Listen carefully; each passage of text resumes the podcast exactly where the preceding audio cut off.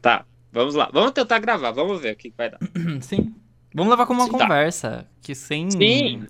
sem Não é É um nada- podcast, né? Pode? Cast? Cast. Vamos começar assim, pode? Quer? Pode? Cast? Então eu vou começar a dar o cast aqui na Twitch. Ah, não. Aí já se fez a introdução, não é? Já? Ah, é. Tá, vamos lá.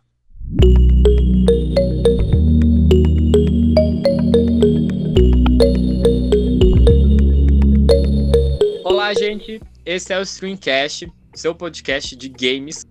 E hoje a gente vai conversar com dois produtores de conteúdo. Eu, para quem não me conhece, sou José Ernesto Júnior. E hoje conversarei duas pessoas as quais eu, particularmente, conheço muito bem. Ah, Primeiramente, apresento o meu digníssimo, magnífico namorado, Edson Roberto Luza Filho. Por favor, amor. Seu oi para quem nos acompanha. Oi, gente, tudo bom? E também participará desse podcast um grande amigo do Edinho e também meu amigo, Uhul! Vitor Monteiro. Vitor Vitão. Eu- O grande Vitão que não é o Vitão. Bom, ah, pra gente começar esse bate-papo sobre ah, produção de conteúdo, sobre jogos, sobre games, ah, eu queria apresentar um pouquinho cada um de vocês. Edinho produz conteúdo pra internet há pouco mais de seis anos. ah, é daqui de Porto União, em Vitória. Já Vitão, ele é paulista de Santo André e produz conteúdo há sete anos ah, sobre games. Bom, para começar esse, essa conversa, eu queria saber de vocês. Primeiro, amor, como que surgiu o interesse e o, a vontade de produzir conteúdo para internet ah, com a questão dos games? Bom, eu, assim, desde pequeno eu sempre fui bastante interessado por essa parte de jogos e cresci nisso, né? Porque desde pequeno eu tinha um Super Nintendo e gostava muito de jogar Super Mario e tal.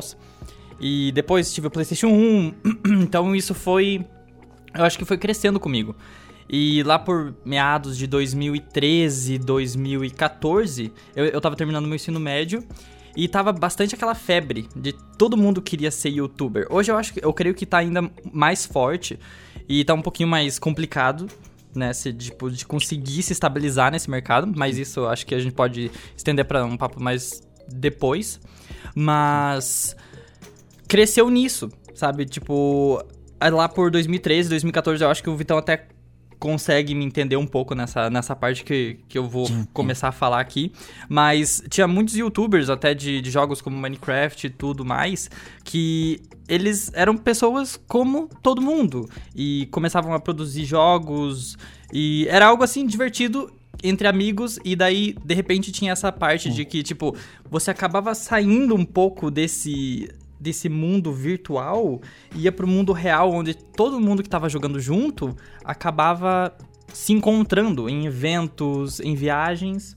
E tipo, tudo pessoas lá por 17 anos, 18 anos, e eu acho que isso acabou gerando e tendo essa, essa, essa curiosidade, sabe, de tipo, ah, eu quero tentar ir pra esse mundo, sabe? Eu quero tipo viver um pouco dessa experiência do que é ser criador de conteúdo e, tipo, tentar, né? Bater a cara. E eu acho que foi mais ou menos Entendo. isso que, tipo, Foi. me deu um empurrão pra, pra tudo Entendo. isso. Praticamente foi a mesma coisa que o Edinho falou, mas pra mim foi um sentimento diferente, porque desde pequeno, assistindo muito televisão, eu tinha meio que um sonho de querer ser apresentador de TV.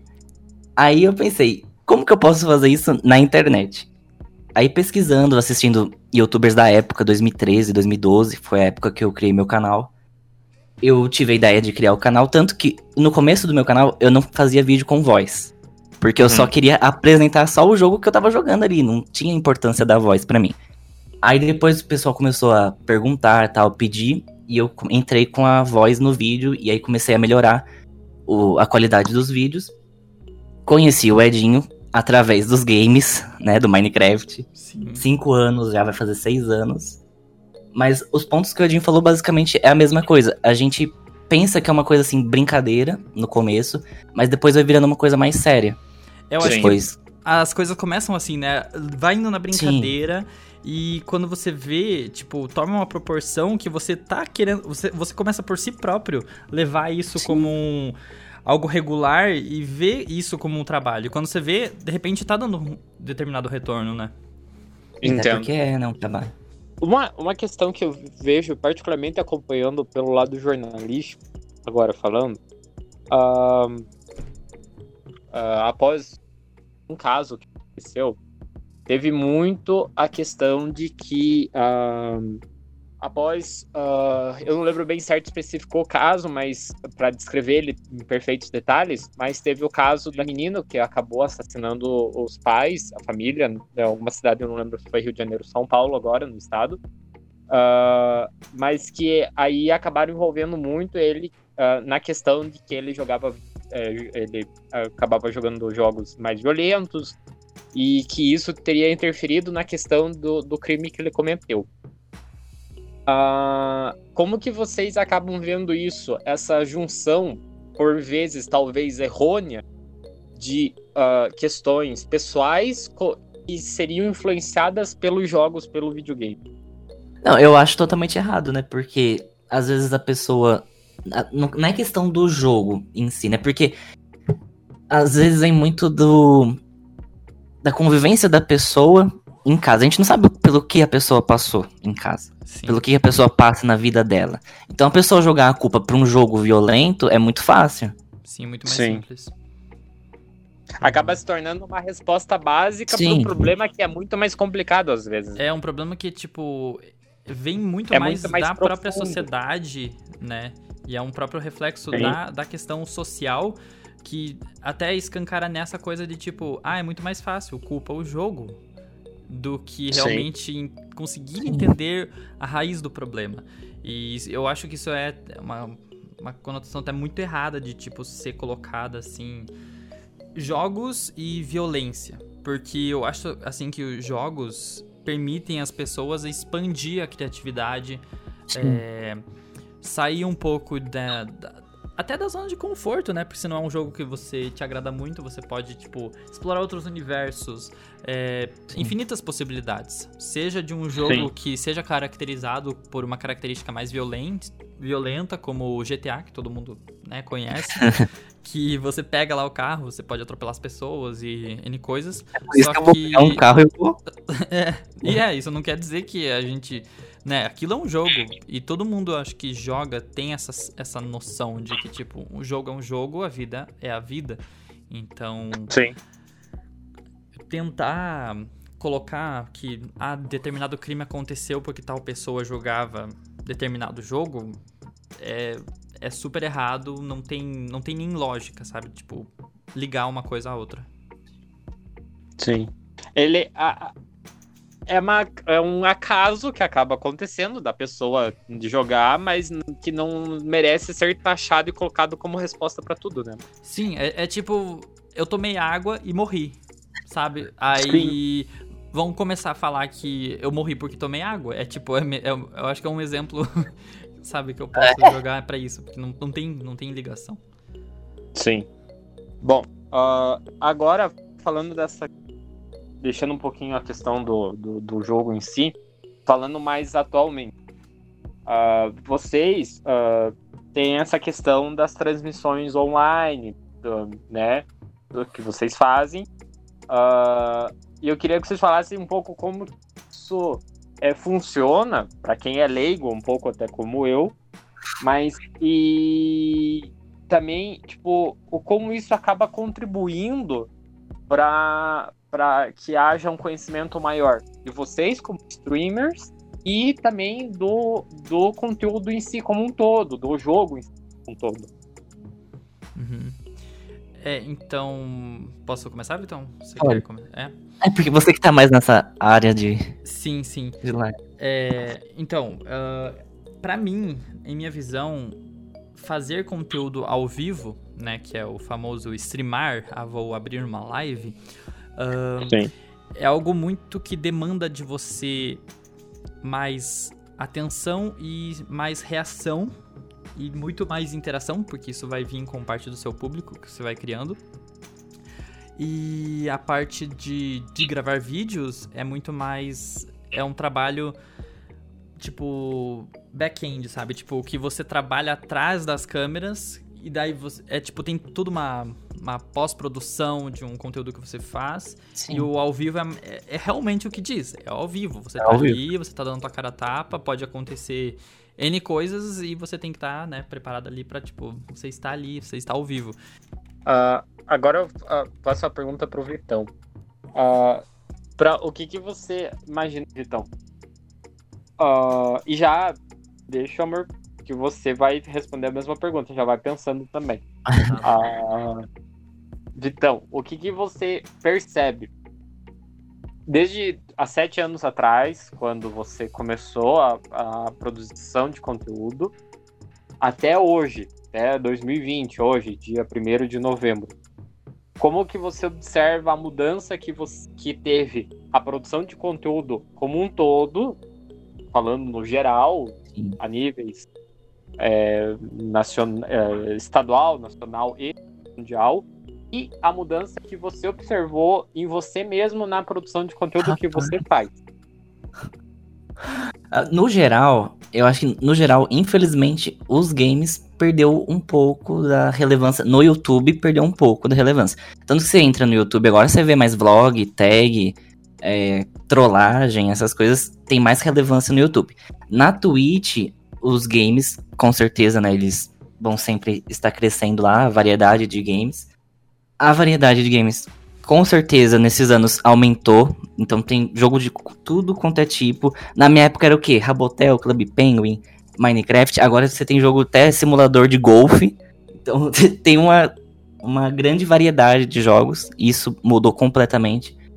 E pra mim, no meu jeito de fazer as lives, né, os, os vídeos, o que mudou foi que em 2018 eu parei de fazer vídeos por causa de problemas pessoais, faculdade e tal. E aí eu comecei, junto com o Edinho, participar mais das coisas do canal do Edinho. Então o meu canal acabei que deixei mais de lado, não, não é mais ativo. E eu acabo fazendo meio que uma dupla junto com o Edinho e junto com o pessoal que a gente joga junto. Então isso que mudou bastante pra mim. Entendi. Eu gostei de saber que tem jogo de simulador de golfe. Amor, eu acho que eu posso jogar porque eu não vou poder caminhão, correr sabe? atrás de monstro, eu não vou precisar correr de monstro, não vou precisar matar ninguém. É só eu bater e a bolinha Sim. vai. É, é ótimo. tem até. Tem mais de quatro, né? Daí Golfeed tem. Ih, tem, tem, tem diversos jogos de golfe aí. Que você pensar hoje em dia tem, né? Tem até o Ah. Goat Simulator. Esse é meio antigo, mas Não, você vira um. uma cabra e você sai coiceando o povo pela cidade. Mas assim, agora, amor, estendo a mesma pergunta pra ti. Tá. O que eu vejo, assim, eu acho que eu já citei bastante antes, pra conseguir encurtar minha resposta agora. Eu já citei bastante, assim, essas questões que eu vejo de mudança dentro da plataforma e cenário tanto nacional quanto, né, pra fora. Mas, assim, com relação a mim, é, no que eu evoluí, no que eu desenvolvi com base nessa criação de conteúdo, eu vejo que eu comecei com um determinado olhar a, a criar conteúdo e não tinha essa noção de como é complexo, né? Porque quando você Sim. se insere nisso, você acaba percebendo o quão complexo é, como que o sistema funciona e como que tudo acaba indo por trás assim, funcionando. E eu sinto que eu evolui bastante e, e, assim, questão de edições, essas coisas. Assim, eu sinto que eu lá, eu lá em 2017, final de 2017, parei, né, de produzir vídeos pro YouTube, daí depois fui pra Twitch. Mas ne- nessa transição, né, o que fez eu fazer essa transição foi ver que, tipo, porque bem nesse ano eu tinha ido pra, pra Brasil Game Show, em 2017, e lá eu tive contato com diversos criadores de conteúdo que são, tipo, infinitamente maiores do que eu, ah, de ah, milhares e milhares de, de, de seguidores. E eu pensei, nossa, tá difícil pra eles. Então pense pra mim que, tipo, né, eu tô aqui no YouTube faz três anos. Então o que, que vai ser É. pra mim? E fiquei contente da, das mudanças que eu acabei fazendo. Fui pra Twitch, dei a parada, nananã, mas tô retornando agora, né? E. Eu sinto assim que, tipo, tudo é um passo, sabe? É, um, é uma progressão que você vai entendendo melhor como tudo funciona, como a plataforma funciona. E você vai evoluindo junto. E você vai tendo seu público junto com você. E o seu público vai vendo você evoluindo. E quando você vê. Você vê o seu próprio público evoluindo junto, sabe? Às vezes você para o contato ali, de repente, um, dois anos depois, reencontra, assim, sabe? Tipo, nossa, quanto tempo, nananã. E às vezes a gente até perde essa percepção de tempo. Porque eu, numa das lives passadas, um, um seguidor que me acompanhava lá por 2017, lá no final de 2017, começo de 2018, reentrou numa live dessa semana, mas desde então a gente não tinha mais conversado. E parecia que foi ontem, sabe? Mas. Sim. Passou mais de dois anos, então também essa é uma coisa assim que é curiosa, sabe? Você não acaba se tocando de como o tempo passa rápido. Entendi. E assim, uh, em poucas palavras, que, que você, Vitão, e você, Amor, o que, que vocês é, falariam, colocariam para pessoas que tão, estão começando hoje nessa vida, digamos, de produtor de conteúdo da área de games? O que, que vocês diriam? Quais seriam as palavras de vocês para as pessoas que estão começando hoje? Vai, Vitão. Vai, Vitão. Olha, é difícil no começo, mas não desista, porque Fica no fim. ainda. é, não. não. Fica mais uma difícil. Boa, uma boa dica. Qual é a dica que queria que dá pra pessoa que tá Então, começa difícil, mas futuramente fica mais difícil não ainda. é. Não desista. Não, não desista porque independente da dificuldade que você é, levar nessa caminhada, você vai conhecer bastante pessoas que você vai levar para sua vida depois. É, é, basicamente isso. O que eu diria? Eu diria vários tópicos. Fuja de cursinho que fala que vai ensinar a criar youtuber, porque não, como eu falei, não existe regra, não existe roteiro que vai te fazer ser um youtuber. Uh, não tenha. Eu acho não que sim... só fazendo adentro, só fazendo adentro, é. É dá para colocar no mesmo nível é cursinho de, pelo menos do meu ponto de vista, cursinho para formar youtuber e cursinho para formar coaching. Sim, é basicamente. E tipo, não levam as pessoas é. a lugar Sim. nenhum e só consomem e só a pessoa só só gasta dinheiro. Sim, consome dinheiro Sim. e tempo. E tempo é Sim. algo muito precioso para criação de conteúdo.